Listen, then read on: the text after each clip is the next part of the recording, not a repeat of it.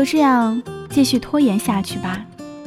有一天，你会突然发现，你有很多的事情要做，你的余生都不够用。你定了早上七点的闹钟，想着自己煮点早餐，不急不慢地出门坐车。但是闹钟响后，你又睡了半个时辰，来不及吃早餐了。你饿着肚子出门赶车，你的经验告诉你，这个时间来得及。当你漫步走到站台，公车在你的前方远去。你花了五分钟来纠结是打车还是等下一辆公车。当你终于决定奢侈一把，坐上出租车副驾驶时，后视镜里熟悉的那辆公车来了。最终，你还是迟到了。你无辜的吐槽了一句：“交通那么堵，怪我喽。”你三个月之后有一场大型考试，这场考试对你很重要。你买好了所有的辅导书，咨询了所有可能有帮助的人。你在日记本里给自己打了两页鸡血。甚至在朋友圈高冷的声明：备考期间停止一切社交网络。三个月，太长了，接近一百天呢，相当于小半年呢。你用了一周的时间来细嚼慢咽第一本辅导书的第一章节，每一页都看得很仔细，笔记也很工整，让处女座汗颜。你翻看着笔记，觉得自己太过于励志，那就放松一下吧，奖励自己休息一天。一天很快就过去了，它对于三个月来说可有可无。那不如再休息一天吧。休息两天之后，你突然觉得，其实复习嘛，何必那么苦大仇深呢？自己脑子好。劳逸结合才是最好的复习方式。你恢复了一切娱乐活动，该吃吃，该喝喝。愧疚感涌上来的时候，就勉为其难的看点书。一个月过去了，两个月过去了，两个半月过去了。再不备考就要歇菜了，报考费也挺贵的。于是，在别人复习第 n 遍的时候，你开始了第一遍预习。考试就差两天了，你书都没看完，只好熬夜强记着不知哪个网站找来的重点，边背诵边心疼自己熬夜熬坏了身体。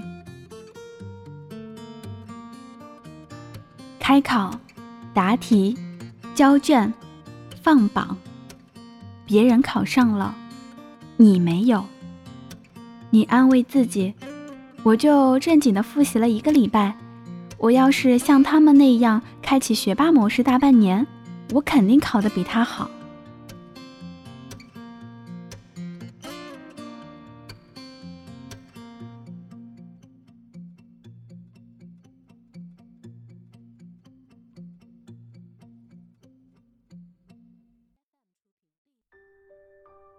工作日的时候，你想着周末要跟家里打个电话；周五晚上用来看综艺节目了；周六吃完晚饭的时候，只想在沙发上瘫着不动；周日再不打电话就说不过去了。你吃完晚饭，洗好澡，躺在床上，补刷了一遍白天没有刷的朋友圈，翻了朋友圈，不刷微博好像又过不去，又刷了一遍微博。你想着周六出去吃大餐的照片再不发，就错过晚餐的黄金时段了。不能发朋友圈，那岂不是白吃了？你花了半个小时修图，琢磨了二十分钟配文，终于把朋友圈发出去之后，你又在评论区互动了半个小时。是时候给老妈打个电话了。你看一眼时间，居然已经十一点半了。他八成已经睡下，那算了吧，下周再说。下周一定打。你觉得自己太胖了，想减肥，你决定用最健康的运动来减轻体重。你办了一张健身卡，本来只想办一个季度的会员，后来想到运动越久就会越瘦，你一狠心充值了半年的会费。刚开始，你每天都去健身房，看着大汗淋漓的自己，还挺有成就感的。一周之后，你觉得。工作日还是要保持白天的体力，之后你只有周末去。可是，你感觉自己工作日那么累，周末为什么不好好休息呢？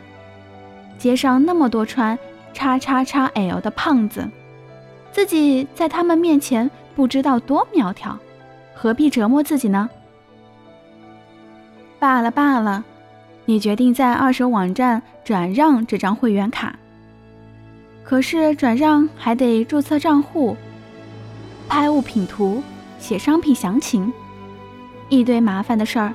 等等吧，周末歇下来再把它挂到网上去好了。这个周末，你瘫在家不想动，干脆下周好了。终于等到下一个周末。你决定拍几张健身卡的照片了，可是你突然发现，自己的桌子很乱，自己整个家都很乱，没有一块地方符合自己岁月静好的拍照风格。你决定待会儿把家收拾干净之后再来拍照。这个待会儿，一待就是一个多月，家里终于乱到无法忍受了。你抡起袖子。花了整个下午来把家里打扫干净。你拿出健身卡准备拍照上传二手网站，却发现卡已经超过了使用日期，且白收拾了。你呀，你就这样继续拖延下去吧。有一天，你会突然发现，你有很多的事情要做，你的余生都不够用。你的人生为什么永远在下一秒开始？作者：巫小诗。我是木糖。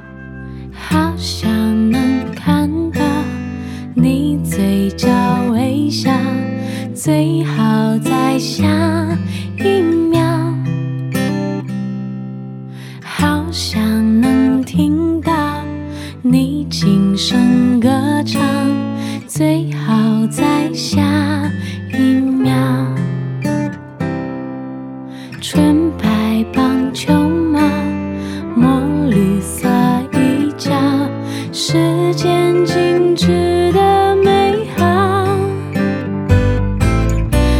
奇发生在每个下一秒，爱上同一种口。